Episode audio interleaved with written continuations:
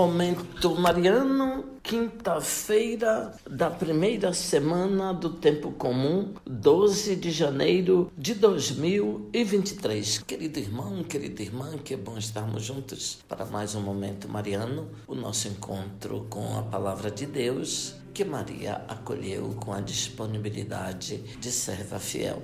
Aqui fala Dom Josafá Menezes da Silva. Agradeço a sua companhia. Hoje, 12 de janeiro de 2023, nós estamos na quinta-feira da primeira semana do tempo comum e lemos para sua meditação um trecho do discurso contra os gentios de Santo Atanásio Bispo no século IV. O título, O Verbo do Pai, tudo orna, dispõe e contém. O Pai Santíssimo de Cristo, sem comparações, mais excelente do que toda criatura, como ótimo Criador, tudo governa, dispõe e faz convenientemente o que lhe parece justo por sua sabedoria e por seu Verbo Cristo, nosso Senhor e Salvador. Assim é bom que tudo tenha sido e venha a ser feito como vemos. Que ele o tenha querido assim, ninguém pode duvidar.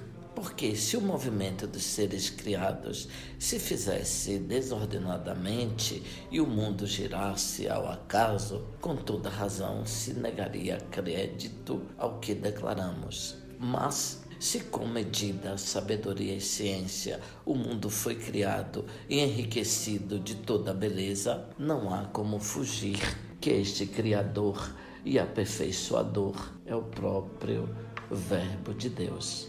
Ele, que é o bom verbo do Pai, estabeleceu a ordem de todas as coisas, uniu entre si os contrários, compondo assim grande harmonia esse único e unigênito é Deus, a bondade que procede do Pai como fonte do bem e adorna, dispõe e mantém todo o universo. Aquele que por seu eterno Verbo fez tudo, fazendo existir as criaturas, cada qual conforme a própria natureza, não permitiu que elas se movessem arbitrariamente a fim de que não retornassem ao nada. Por isso, ele, que é o bem, por meio do seu Verbo, Deus, como ele, governa e conserva toda a criação. Deste modo, a criação, iluminada pelo governo, providência e administração do Verbo, pode permanecer firme e manter-se coesa. Portanto, a criação, obra do Verbo do Pai, dele participa e é por ele auxiliada, a fim de não cessar de existir, o que aconteceria caso não fosse guardada pelo Verbo, que é a imagem do Deus invisível, primogênito de toda criatura. Por ele e nele tudo existe, tanto as coisas visíveis quanto as invisíveis. Ele é também a cabeça da igreja, como ensinam os ministros da verdade nas Sagradas Escrituras. Por conseguinte, este todo-poderoso e santíssimo Verbo do Pai, penetrando em tudo, desdobra por toda parte as suas forças, ilumina todas as coisas visíveis e invisíveis.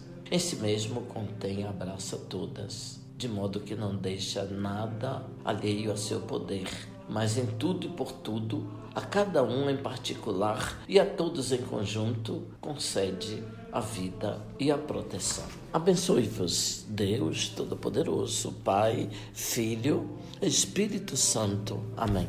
O vinte louvado seja nosso Senhor Jesus Cristo, para sempre seja louvado.